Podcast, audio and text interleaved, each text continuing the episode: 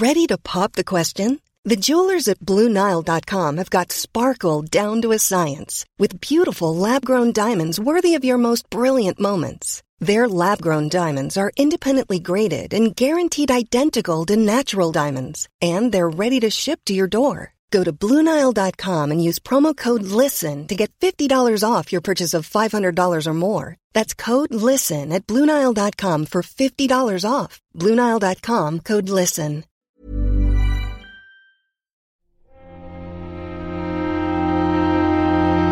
Muy buenas a todos y bienvenidos a El Nexo, una serie de pequeñas reflexiones sobre la actualidad del videojuego.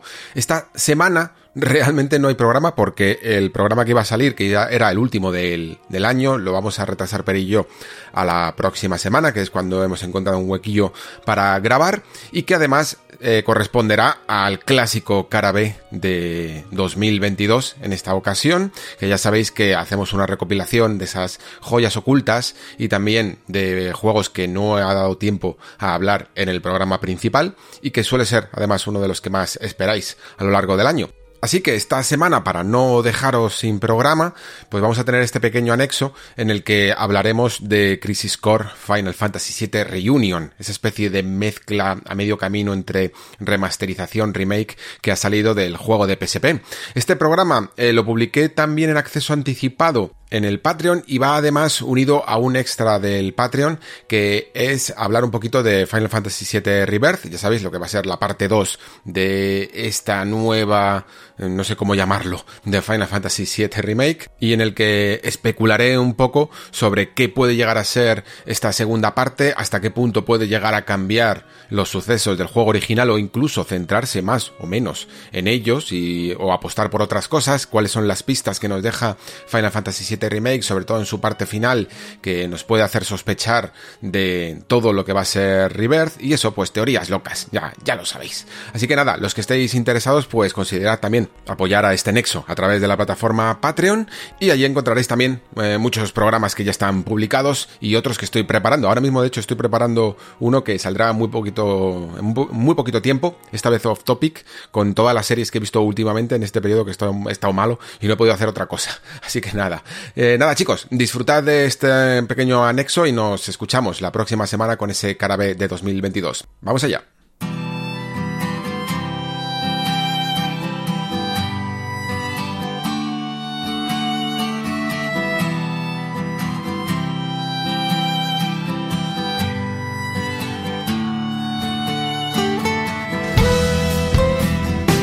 Bueno, pues si os soy sincero, Mm, no sabía muy bien qué me iba a encontrar con, con Reunion. Hasta que no me llegó primero la preview que tuve suerte de poder jugar unas horas, eh, mandaron el, código en general bastante adelantado a la fecha del embargo, un producto que debían de tener ya bastante pulido, encontrar un momento en el calendario. Lo cierto es que eh, no sabía exactamente cómo iba a ser este eh, Crisis Core Final Fantasy VII Reunion, teniendo en cuenta lo que es a día de hoy Final Fantasy VII Remake y sobre todo teniendo en cuenta que estaba contando la historia de Zack, que es una de las tramas más modificadas dentro de lo que es Final Fantasy VII Remake. Entonces la pregunta era clara, eh, qué iba a pasar con este juego, mm, si iba a cambiar algunos aspectos del juego original de PSP y em, la cuestión es que incluso eh, le llegué a leer porque me puse a documentarme un poquito más, en serio, mm, para el análisis sobre qué mm, aspectos podían llegar a cambiar y leí en una entrevista que no iba a cambiar nada. El propio Tetsuya Nomura decía que este juego eh, narrativamente sería exactamente igual que lo que fue eh, el juego original. Em, lo comento, empiezo casi por esto, aunque luego me meteré en ello cuando hablemos de historia. Más que nada porque nadie se lo creía. es, que, es que directamente ni siquiera con la entrevista Mm, la gente llegaba a pensar que sacar este juego sencillamente dentro de lo que es la nueva experiencia Final Fantasy VII y sacar algo que es directamente desde la, de la vieja compilación podría llegar a tener a, generar incluso un conflicto con los nuevos aficionados y no terminar de, enterarse muy bien de qué leche se está pasando aquí. Y me parece algo que da para tanto que por eso, mm, después de pensarlo y reflexionar mucho sobre ello, es por lo que he decidido eh, que mm, que hacer para el Patreon un poco de especial de cómo será Final Fantasy VII Rebirth, ¿vale? Porque es un, un trajín lo que está haciendo aquí Square Enix y creo que hay muchas cosas que se salen ya dentro de la reflexión y que merecen la pena un pequeño especial. Eh, pero claro, mm, partiendo de la base y volviendo a rebobinar para hablar de Crisis Core, Final Fantasy VII y lo que fue en su momento, hay que decir que leches, es que viéndolo ahora con esta mezcla de remake y remaster, em, ver lo que, o sea, jugar en su momento a Crisis Core en una PSP, la verdad es que a día de hoy me parece como un juego casi, no es que adelantado a su tiempo en cuanto a diseño o algo parecido, pero sí realmente un proyecto muy muy ambicioso para lo que fue PSP. O sea, mirad que la máquina era capaz de grandes cosas, pero es que este juego más o menos se sostiene bastante bien a lo largo del tiempo y a día de hoy incluso ser portado, o sea, que, tenga como la calidad, por decirlo así, o la entereza para ser portado a una PlayStation 5 o una Xbox Series X eh, dice mucho de sí. Evidentemente ha habido mucho trabajo gráfico para poder eh, transformarlo y aún así eh, el cambio de digamos de generaciones es tan grande que al final se le notan un poquito las costuras al videojuego. Como digo, esto de a medio camino entre remake y remaster es un poco casi como lo describe la propia Square Enix en, sus notas oficiales, ¿vale? No se atreven, digámoslo así, ni, ni bautizarlo como remake oficial o como remaster. En el fondo, yo utilizo un término que pensaba que era un poquito más concurrido, pero es que como sigue habiendo tanto debate entre lo que es un remake o lo que es un remaster, yo le llamo un remake visual, eh, con algunos eh, añadidos, retoques, eh, calidad de vida, que se suele decir también, ¿no? En temas de combate, interfaz y cositas así. También incluso para adaptar el tema de interfaz, sobre todo a lo que veíamos, por ejemplo, en Final Fantasy VII Remake. Bueno, dicho esto, em, lo cierto es que el juego es tan 1-1 que hasta se ha llegado a coger directamente el código original eh, programado en C++ y, y para la PSP, vaya, con el motor que tenían en su momento, que era un motor propio, y haberlo convertido en, un, en Unreal Engine. O sea, y esto al final también incluso nos dice lo, bueno y lo beneficioso que es conservar bien todo este tipo de materiales, ¿vale? lo digo más que nada porque en la época incluso de, de cuando salió mm, Crisis Core, todavía había hay algunos juegos y algunas compañías que no conseguían mantener bien y en un estado saludable eh, todo el material original de sus videojuegos y luego, claro, cuando se han encontrado con la tesitura y la oportunidad de poder portarlos a nuevas plataformas, pues han tenido un trajín de ingeniería inversa que han terminado incluso muchas veces eh, siendo contraproducentes para lo que era la presentación y lo que era el estilo, la personalidad visual de los propios videojuegos, ¿no? Tenerlo todo bien almacenadito, como en este caso parece que lo tenía eh, Square Enix, es que les ha permitido ya no solo aligerar el trabajo, sino que sea muy fiel a lo que fue Crisis Core en PSP, hasta el punto de que, bueno, es que cuando digo uno a uno es clavado en cuanto a planos, ¿eh? yo comparando, viendo vídeos en YouTube de juego original y jugando a la vez al juego a la vez, es que iba, eh, vamos, o sea, plano por plano, tiempo por tiempo, frase por frase, todo, todo, todo, todo exactamente igual que lo que fue Crisis Core en PSP, pero con nuevos modelos, nuevos materiales, eh, todo gráficamente mejorado e incluso con algunos cambios, eso sí, que han tenido que ser un poquito más necesarios, como por ejemplo en el caso del actor de doblaje de la versión inglesa de Zack, eh, que se ha cambiado porque ya se cambió en su momento del que era en PSP al que es ahora en Final Fantasy VII Remake. Eh, tenía otro actor y este nuevo actor es el que han utilizado para, para la voz que por cierto yo creo que me gustaba un poquito más la primera, aunque más o menos lo clava y sigue teniendo un poquito ese estilo optimista, por decirlo así, del personaje de Zack, que es como muy enérgico y que por eso causa tan buen rollo a los aficionados. Em, la cuestión, que quizá, bueno, em, gráficamente habría poco que decir porque es lo que es, es un cambio visual importante, no quizá de la talla de llegar a lo que fue Final Fantasy VII Remake, pero sí que es cierto que los modelos a veces dan el pego y realmente están lo suficientemente bien conseguidos para que no sea sencillamente un apaño. Eh, en algunos momentos incluso podría llegar a decir que pueden lidiar con lo que hizo Final Fantasy VII Remake. Lo que pasa es que, claro, aquí el proyecto y la ambición, digamos, que Square Enix está haciendo con, todo esto, eh, llegó, yo creo, a tal punto que se han permitido reutilizar muchos assets que ya estaban construidos para toda esta nueva, lo que va a ser al final una trilogía, porque si no me equivoco, si no recuerdo mal, ya habían sido confirmadas que terminarían siendo tres partes, ¿no? Bueno, pues mmm, tenían parte del trabajo ya hecho. Al final, eh, pensar, digamos, tener programado sobre papel un poquito cuál es el plan de ruta, permite después aligerar este tipo de cosas y yo creo que por eso Reunion al final ha salido tan rápido y tan fácil, por decirlo de alguna manera, ¿no? Aún así se han hecho bastantes retoques en cuanto al, al ya no solo la interfaz, sino en cuanto a los combates, en cuanto a los vídeos, animaciones, esquema de control, cámara, joder, cámara. Eh, recordad que PSP tenía un stick. Es que a veces lo olvidamos porque últimamente ya casi estamos acostumbrados muchas veces a emularla, ¿no? O incluso a jugar alguno de esos juegos que tenían la, la posibilidad de mover cámara sosteniendo un gatillo o alguna cosa así, pues jugábamos en PSP y ya te hacía el apaño también, ¿no? Pero eh, la cuestión es que este juego mm, tenía que hacer mm, volteretas y malabares para poder mm, centrar bien la acción y en este juego pues ya tienes una cámara libre como Dios manda, ¿no? Y eso es importante. Los vídeos hechos CG que eran muy, algunos bastante impresionantes, como por ejemplo el de la introducción o el de...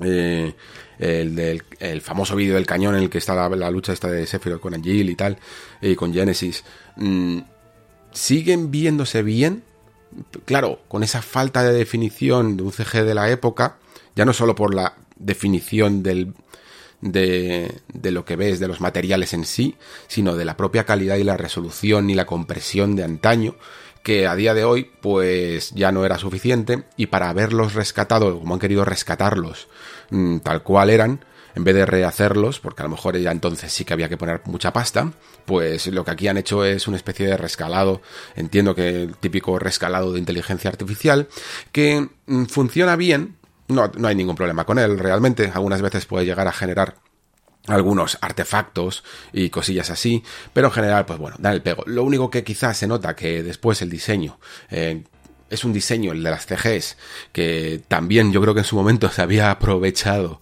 el trabajo que se estaba haciendo para Advent Children y, y ya de paso pues eh, ya tenías más o menos ese estilo visual marcado y que a día de hoy creo que no es exactamente el mismo que está llevando el universo Final Fantasy VII, ¿no? Sino que mmm, cambia, o sea, el, propio diseño incluso de la Buster Sword cambia y lo han tenido en cuenta.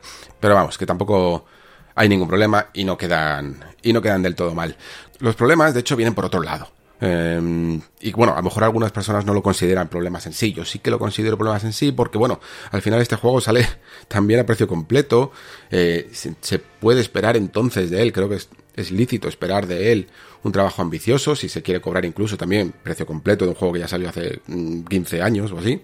Y que sin embargo esta estructura tan 1-1 del juego original, pues claro, teniendo en cuenta que ni siquiera era un juego de sobremesa de la época, sino que era un juego volcado para portátil, para partidas rápidas, ¿no? Para partidas que pudieras pausar en, en cualquier momento, eh, que tuvieras escenitas y, y momentos para jugar en el autobús y cosas así, pues al final hace que esa estructura, cuando te pones a jugar en un sofá, en una PlayStation 5, por ejemplo, o en una Series X, aunque el juego también salga para para Switch, por ejemplo, o puedas incluso jugar en PC en Steam Deck y lo sigas manteniendo ese espíritu portátil, pero creo que hay veces que se resiente un poco, porque además es que era una estructura de la época ya no solo de juego portátil, sino una estructura de la época, del diseño de la época o mejor dicho, del mal diseño de la época de algunos JRPGs, de algunos juegos japoneses que impedían muchísimo la acción y la agencia del jugador, ¿no? ¿A qué me refiero con esto? Pues que en millones de ocasiones te vas a encontrar moviendo a Zack eh, cinco pasos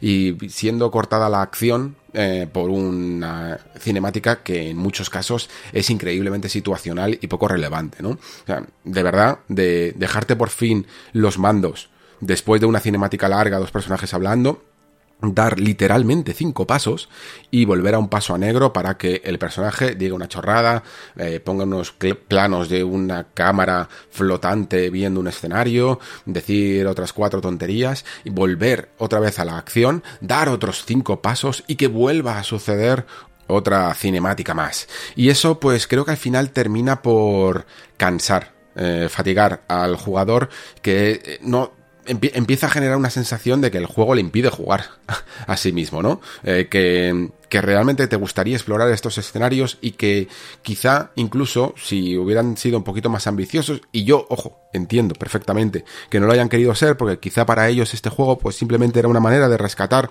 un producto que fue quizá el mejor o, sin el quizá, el mejor de la compilation of Final Fantasy VII, dejarlo tal cual para que además no haya ninguna queja. Pero yo me la permito esa queja por lo que digo, porque además es un juego que se vende prácticamente a precio de novedad, a precio completo, y por lo tanto se puede esperar lo mismo que otros juegos que hacen remakes, revisando también ese diseño para actualizarlo, modernizarlo y que sea mucho más coherente con los estándares actuales. Y me parecería mucho más coherente personalmente y siendo jugador de JRPGs tanto de acción como de turnos que ha visitado muchísimas mazmorras en estos mundos algo mucho más libre mucho más abierto y que estas mm, entre comillas mazmorras que presenta el juego porque también lo son aunque estés atacando Butai o aunque estés en el eh, en uno de los reactores de Midgar o estés donde estés no dejan de ser mazmorras, pues que si hubieran creado unos diseños un poco más ampliados, un poquito pues como lo que hace en el fondo Final Fantasy VII Remake, que se hubieran revisado estos momentos tan de transición, de cinemática de transición, para haberlos hecho a lo mejor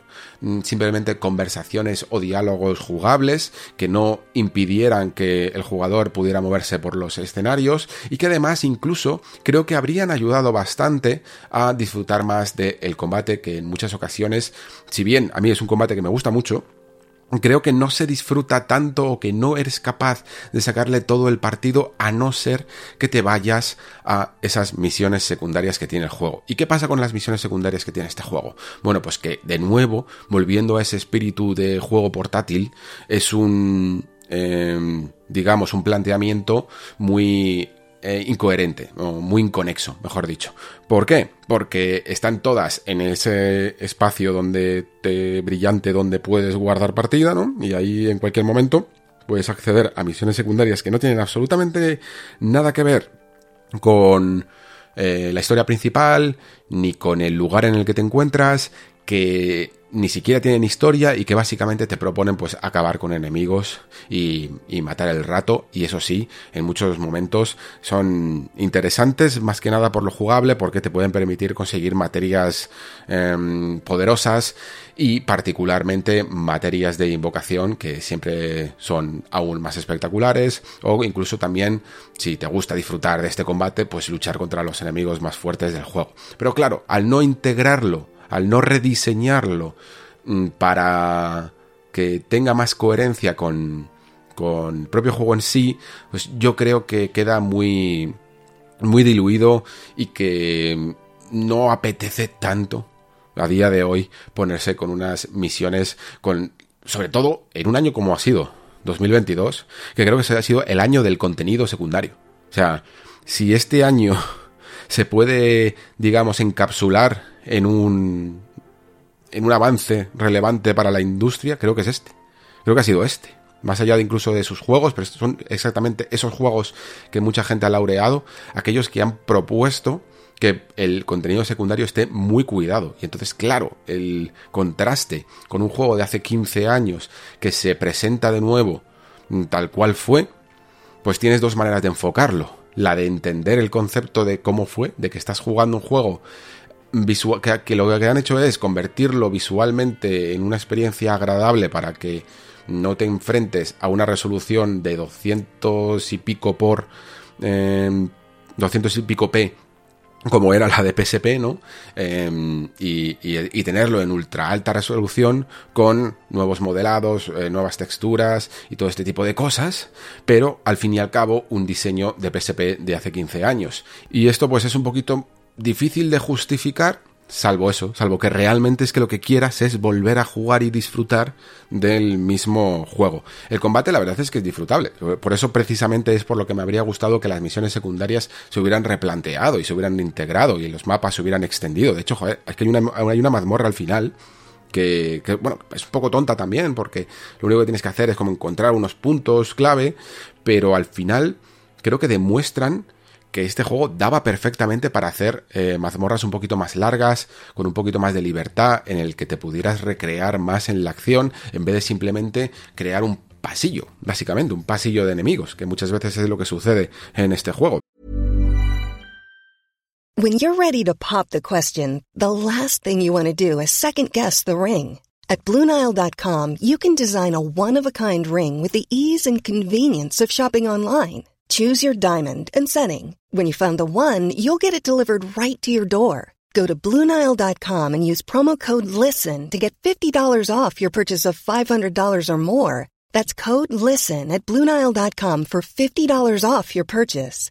Bluenile.com code LISTEN. Everyone knows therapy is great for solving problems, but getting therapy has its own problems too, like finding the right therapist, fitting into their schedule, and of course, the cost.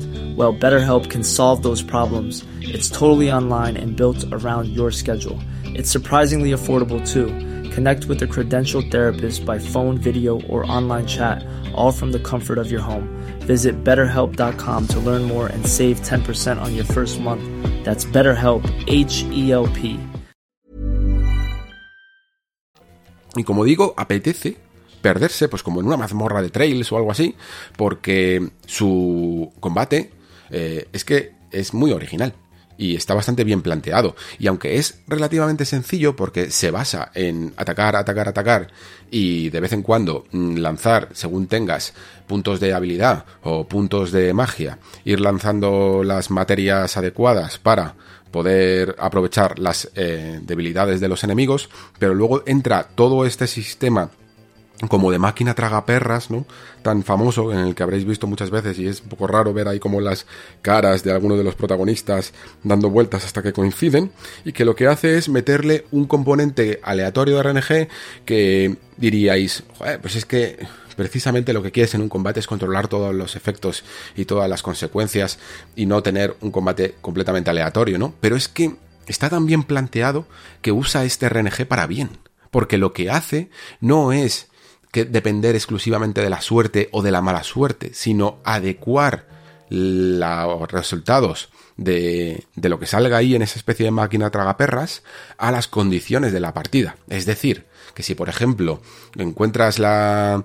te, toca el premio de, de tener puntos de magia infinitos, es decir, no, no tener que consumir pociones para rellenar tu magia, pues en ese momento te puedes poner a... tienes que cambiar tu estrategia tu táctica y decidir cómo spamear al máximo esos, esos puntos de magia para aprovechar las debilidades de los enemigos, o hacer lo mismo con las habilidades, o aprovechar el momento en el que eres invulnerable, o, saber cuándo eh, lanzar el límite, o saber cuándo lanzar la invocación, ese tipo de cosas, ¿no? Y a medida además que vas consiguiendo más materias, más invocaciones, eh, y, y se van desbloqueando un poquito más habilidades, más personajes, pues todo este sistema se va ampliando, ¿no? Y se va profundizando en él. Pero claro, para poderle sacar todo el partido, creo que la historia principal no se lo saca del todo. Eh, tienes que irte a las misiones secundarias y aquí es cuando mucha gente, pues a lo mejor se queda en el camino y no lo aprovecha tanto como le gustaría. Vale. Bueno, pues eso sería un poco el planteamiento en cuanto a diseño y mecánicas de juego, pero en cuanto a historia, yo aquí me cuesta posicionarme, ¿vale? Porque todo el mundo dice, bueno, no sé si todo el mundo, a lo mejor estoy generalizando demasiado, pero en general, mm, Crisis Core es un juego que a nivel narrativo suele gustar mucho. Y yo lo comparto porque a mí me gusta bastante, pero me gusta más una parte, por decirlo así, que otra, o una, eh, unas porciones de la historia me interesan más que otras. Y digamos que casi que incluso el juego está dividido en dos partes bastante diferenciadas, en el que casi hay hasta una especie de elipsis temporal, ¿no? Eh, y hay, presenta más a unos personajes o se centra más en unos personajes que en otros. Eh, a mí me interesan más esas tramas que están más relacionadas, siendo un producto derivado, un spin-off eh, de Final Fantasy VII, me interesan más aquellas que se entroncan directamente con el núcleo narrativo del juego original, de Final Fantasy VII. Y sin embargo, las que son un poco más añadidas y los personajes, algunos personajes nuevos, me gustan un poquito menos. me puede gustar un pock más o puedo entender mejor eh, lo que quisieron hacer como por ejemplo con el personaje de Angel que sería como el maestro de, de Zack, pero, y no voy a contar absolutamente nada, ¿vale? Para no meternos en spoilers, pero eh, yo, por ejemplo, el personaje de Genesis, Genesis, como queréis llamarlo, eh, me parece insufrible, ¿vale? O sea, es que, es que me costaba mucho este personaje. Siempre, me costó en su momento, me, me ha costado ahora. Eh, y ahora quizá incluso más, porque bueno, todos al final, digamos que maduramos narrativamente, ¿no? tenemos un más afinados nuestros gustos y por lo tanto tenemos quizá menos tolerancia a aquellas cosas que no disfrutamos tanto. ¿Y qué ocurre con este personaje? Pues que tiene unos diálogos muy abstractos, muy de típico personaje de anime que parece que habla solo, que, está siempre como aparentando que sabe algo que los demás no saben, eh, recitando un poemario y... Uf, me cuesta mucho. Es que hasta, hasta Zack hay un momento que le dice, pero cállate ya. Os lo juro, ¿eh? literalmente le dice, pero cállate ya, por favor. Y, y no podía más que aplaudir en ese momento. Sin embargo, todo lo que tiene que ver con ese famoso flashback de Final Fantasy VII, con la propia estructura incluso jerárquica de Shinra, que creo que muchas veces, eh, por ejemplo, en Final Fantasy VII Remake hay muchos momentos en los que vemos mucho mejor el día a día y las partes más costumbristas de una ciudad tan compleja como Midgar, y creo que eh, es loable que un juego que como decía antes, tiene 15 años, ya lo hiciera, ¿no? Ya era llegar a presentar un poquito cómo podría ser el día a día, cómo funcionaban más estas estructuras, incluso dentro de esta megacorporación malvada de Sinra, y entender mejor la estructura de soldado, de los turcos, sus trabajos, incluso también después cuando eh, Zack tiene ese momento en el que conoce a Eris, eh, también ver el día a día. De, las barriadas y, de la gente que vive debajo de, de la plataforma, ¿no? De, la pizza, como decía, como decía Barrett. Bueno, en fin, que, mm, que eso, que este, este ah, hilo narrativo me parece muchísimo más interesante porque además, digamos que conecta mucho mejor, expande, explaya algunos de los puntos que en el original tenías que intuir, los vives de una manera más en primera persona, por decirlo así, sin, sin que tengan que ser los personajes los que los tengan que contar y rememorar, y entonces eh, lo hace más curioso y además, como digo, lo expande. Y ya no solo es que lo expanda, sino que incluso puedes llegar a ver pues a personajes como por ejemplo Sephiroth, que en el juego original estaban presentados, pues mm, seguro que os recordáis muchos de vosotros esa entrevista a los creadores de Final Fantasy VII cuando lo escribían a personaje de Sephiroth como el tiburón de la película Tiburón, como un, un malo que eh, está siempre al acecho, que no se le ve tanto, ¿no? Que es como el monstruo que mm, da más miedo precisamente cuanto menos se le ve. Aunque luego, poco a poco, pues vaya apareciendo más, evidentemente. Pero esa presentación del principio, pues es bastante mm, representativa de este personaje. Y aquí, sin embargo, lo que vemos es casi la otra cara. Porque lo que vemos es, eh, siendo una precuela, un personaje que todavía, digamos, no ha hecho esa transición a ser el villano de la franquicia y por lo tanto le podemos llegar a ver en escenas mucho más cotidianas como una persona más dentro de la organización de Sinra y eso también me pareció y me parece, me sigue pareciendo muy, muy interesante. Así que al final sí que tiene muchos elementos para eh, gustar, para aportar al universo de Final Fantasy VII y luego por supuesto pues para eh, disfrutar de ese final tan, tan emotivo, ¿no? Que incluso, digámoslo así, para los que sepan lo que pasa, sigue siendo muy impactante eh, descubrirlo. Bueno, pues digamos que esto es un poco los elementos narrativos, eh, algunos que han envejecido mejor que otros, pero que se siguen manteniendo, yo creo, relevantes. Lo que pasa es que, digámoslo así, pues como cambios no ha habido ninguno dentro de lo que es este, este juego. De hecho, es que los únicos cambios que yo he conseguido detectar son casi anecdóticos. Uno de una especie de vídeo final que de verdad es una tontería, no voy a explicarlo, ¿eh? pero que básicamente es un cambio un poco en el montaje, no sé muy bien por qué, por qué se ha hecho, y, y otro que ya en el fondo es como una especie de cambio de diseño, que sí que es verdad que en, el, en Final Fantasy VII Remake ya estaba, lo que pasa es que se ve tan poco, tan poco, que a lo mejor no nos llamó tanto la atención. Aquí, sin embargo, sí que ese diseño de eso que han cambiado, no voy a decir el qué, pero bueno, yo creo que muchos lo detectaréis, mm, es tan representativo, era tan representativo y además molaba tanto. Y aquí eh, lo han cambiado por una cosa que no mola nada, básicamente, ¿vale?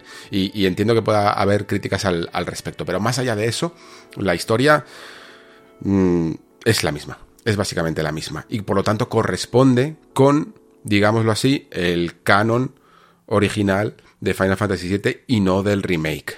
Em, claro, esto te hace preguntarte por qué este producto sale en este momento, que quizá a lo mejor habría sido mucho mejor al sacarlo después de Rebirth. ¿Por qué? Porque digamos que hasta donde cubre remake la historia del Final Fantasy VII original, hay algunos aspectos que todavía no se han revelado. Todo eso que estoy hablando antes, eh, así de una manera muy abstracta para no revelar nada, de flashbacks y cosas así que tienen que ver con esta precuela, se correspondería técnicamente, teóricamente, porque no sabemos exactamente qué va a ser Rebirth, em, se correspondería con la segunda parte, con esa, con lo que va a tocar eh, Rebirth. Ahí es donde más o menos se descubren muchos de los pasteles de personajes que salen aquí. Y no solo de Zack, ¿vale? No solo de Zack, sino de muchos personajes principales, ¿vale? Del juego.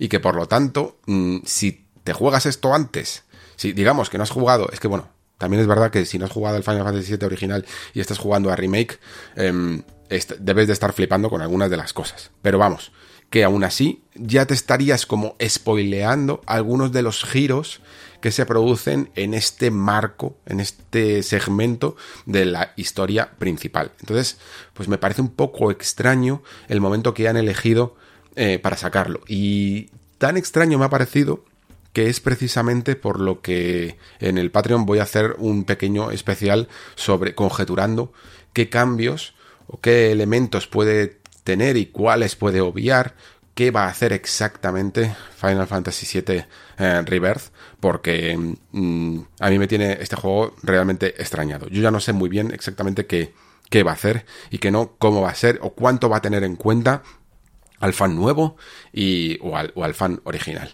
Pero por ir concluyendo con lo que es Crisis Core Final Fantasy VII. A ver, em, hay que tener en cuenta un poquito de cuál es tu bagaje con, este juego.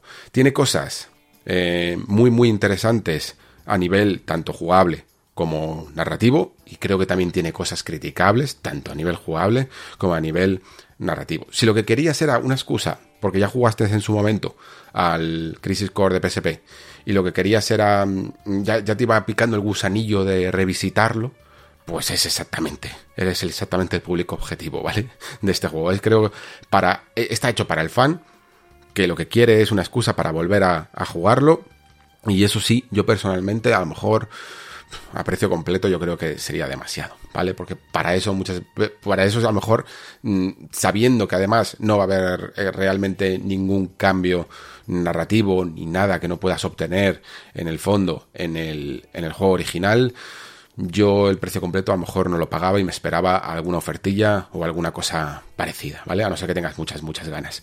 Si eres un jugador que, digamos, has jugado a Final Fantasy VII original y no jugaste a, a Crisis Core, también creo que también eres el público objetivo. Eh, eh, es perfecto para eso, ¿no? Porque vas a descubrir un poco lo que la gente descubrió hace 15 años, pero adaptado a los tiempos modernos en algunas cosas, sobre todo en lo gráfico, evidentemente, eh, y aún así quizá mm, no eres tan tolerante a esa estructura tan portátil, tan fragmentada en el diseño de los escenarios y en la manera de introducir esas cinemáticas más transitorias, pero bueno, como vas a estar enganchado por saber un poquito más a ir descubriendo acontecimientos de Final Fantasy VII, no vas a tener ningún problema. Ahora bien, si eres un jugador que no has jugado a Final Fantasy VII original eh, y sí a remake, no, no sabría qué decirte, eh, sinceramente.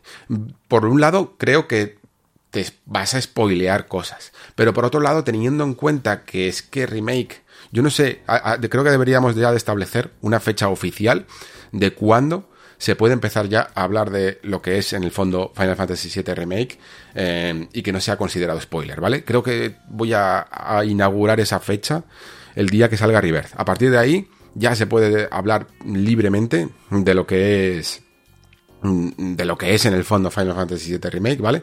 Pero bueno, para aquellos que no hayáis jugado al original, pues simplemente que sepáis que a lo mejor os spoileáis cosas del juego original y que sinceramente no sé si también estarán en Rebirth porque Rebirth puede ser y cambiar muchísimo más las cosas que sucedieron en el juego original, ¿vale?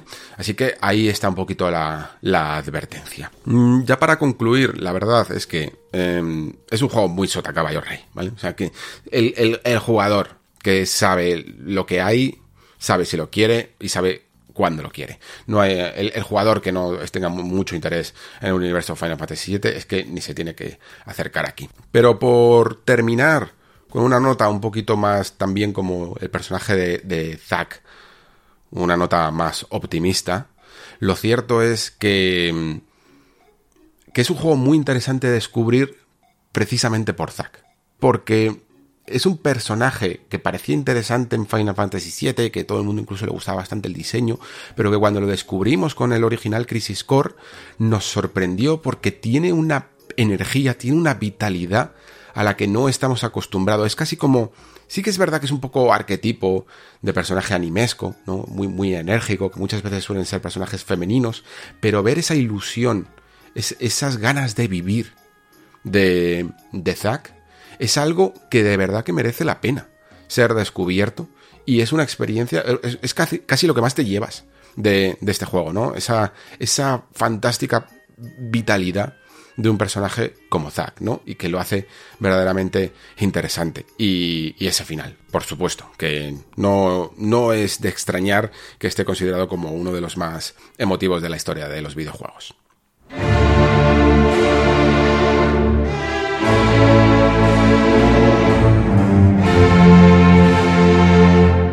Hasta aquí el programa de hoy, uno más cortito, como comentaba al principio, más que nada para centrarme en este Crisis Core. Recordad, como dije antes en la introducción, que si queréis un poquito más de Final Fantasy VII, del universo Final Fantasy VII, pues en el Patreon podéis escuchar una parte extendida en la que se habla también de ese Final Fantasy VII Rebirth, de las teorías sobre cómo va a ser, eh, especulando un poquito sobre su planteamiento y hasta qué punto se puede llegar a distanciar, qué cosas qué elementos común pueden llegar a tener en cuenta y, cómo lo van a organizar todo, porque es una tremenda movida y un tremendo dolor de cabeza lo que pueden llegar a tener Square Enix entre manos según cómo lo han enfocado con estos nuevos juegos. En fin, nada más chicos, como decía, nos vemos la próxima semana con ese último programa de, del año, que además ya llega también además en la última semana eh, del año. Eh, me tomaré un poquito de descanso quizá en las primeras de enero. No sé, yo creo que con más o menos comenzaremos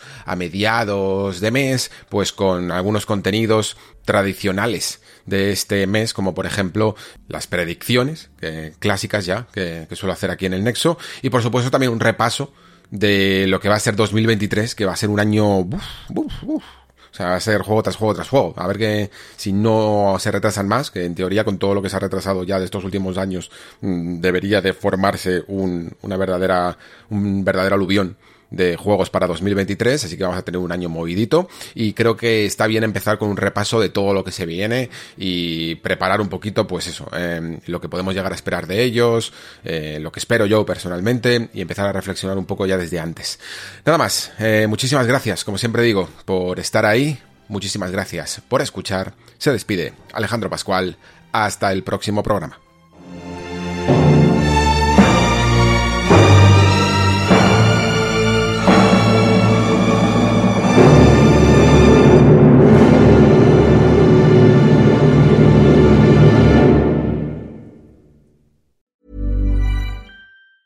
Hi, I'm Daniel, founder of Pretty Litter. Did you know cats tend to hide symptoms of sickness and pain? I learned this the hard way after losing my cat, Gingy. So I created Pretty Litter, a health monitoring litter that helps detect early signs of illness by changing colors, saving you money and potentially your cat's life. Pretty Litter is veterinarian developed, and it's the easiest way to keep tabs on your fur baby's health right at home. Go to prettylitter.com and use code ACAST for 20% off your first order and a free cat toy. Terms and conditions apply. See site for details.